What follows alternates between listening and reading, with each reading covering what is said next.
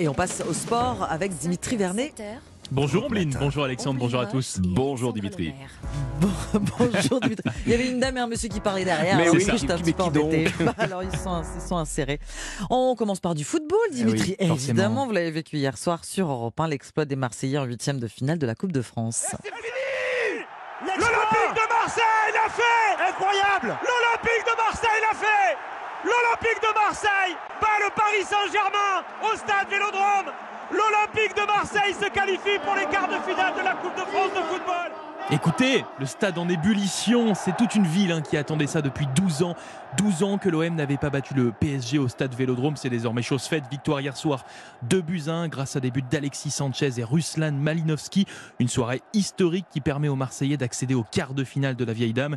Le milieu phocéen Jordan Verretou a du mal à cacher sa joie. Il y a eu des guerriers sur le terrain, on l'a ressenti nous aussi. On a tout donné, on a été récompensé ce soir, on est très heureux, on est qualifié. Maintenant, voilà, c'était que les huitièmes de finale, faut pas s'enflammer non plus. Il reste encore euh, trois matchs pour soulever la coupe et, et voilà, on doit aller la chercher. Donc euh, rester concentré et, et continuer à avancer comme, on- comme on le fait. Jordan Verretou au micro européen de Stéphane Burgat, un classico qui n'avait donc rien de classique, en plus du goût amer laissé par cette défaite.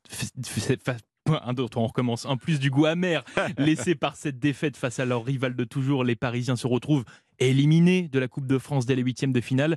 Une déception partagée par l'entraîneur des Rouges et Bleus, Christophe Galtier. Évidemment qu'il y a de la déception pour nous, pour le club, pour nos supporters, mais euh, on se doit de regarder vers l'avant puisque les enchaînements de matchs vont faire qu'on ne va pas s'éterniser sur cette élimination. Le club de la capitale qui a concédé hier soir sa troisième défaite en 2023. Un bilan très inquiétant à cinq jours du match capital face au Bayern Munich en Ligue des Champions. Dans les autres rencontres, euh, Dimitri, pas vraiment de grandes surprises. Non, même le petit pousset de National de Vierzon a été éliminé après leur défaite 1-0 face à Grenoble. Les Lyonnais, eux, ont décroché leur ticket au tir au but face à Lille. Même chose pour les Nantais face à Angers. Enfin, ça passe également pour Toulouse, Rodez et Annecy. Et puis notez que le dernier match de ces huitièmes de finale de la Coupe de France, c'est ce soir à 21h entre Lorient et Lens. Un match à suivre bien évidemment dans Europe 1 Sport. Allez, on chausse euh, les skis à présent avec les championnats du monde de ski alpin. Oui, avec une nouvelle médaille d'or pour les Italiennes hier, après celle de Brignone lundi dans l'épreuve du combiné.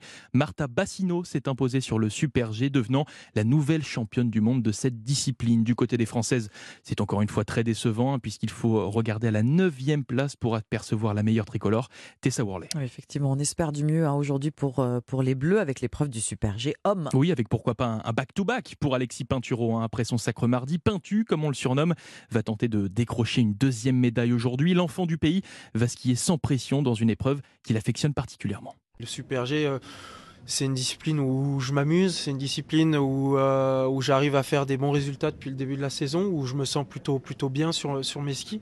Donc euh, à voir après ce qu'on ce qu'on peut faire, mais voilà, step by step. quoi. Alexis Pinturo, micro européen de Cyril de la Morinerie, le Super G homme, qui s'élancera à Courchevel à 11h30. Du ski toujours pour terminer, mais aussi une carabine, les championnats du monde de biathlon en C'est ça. larmes.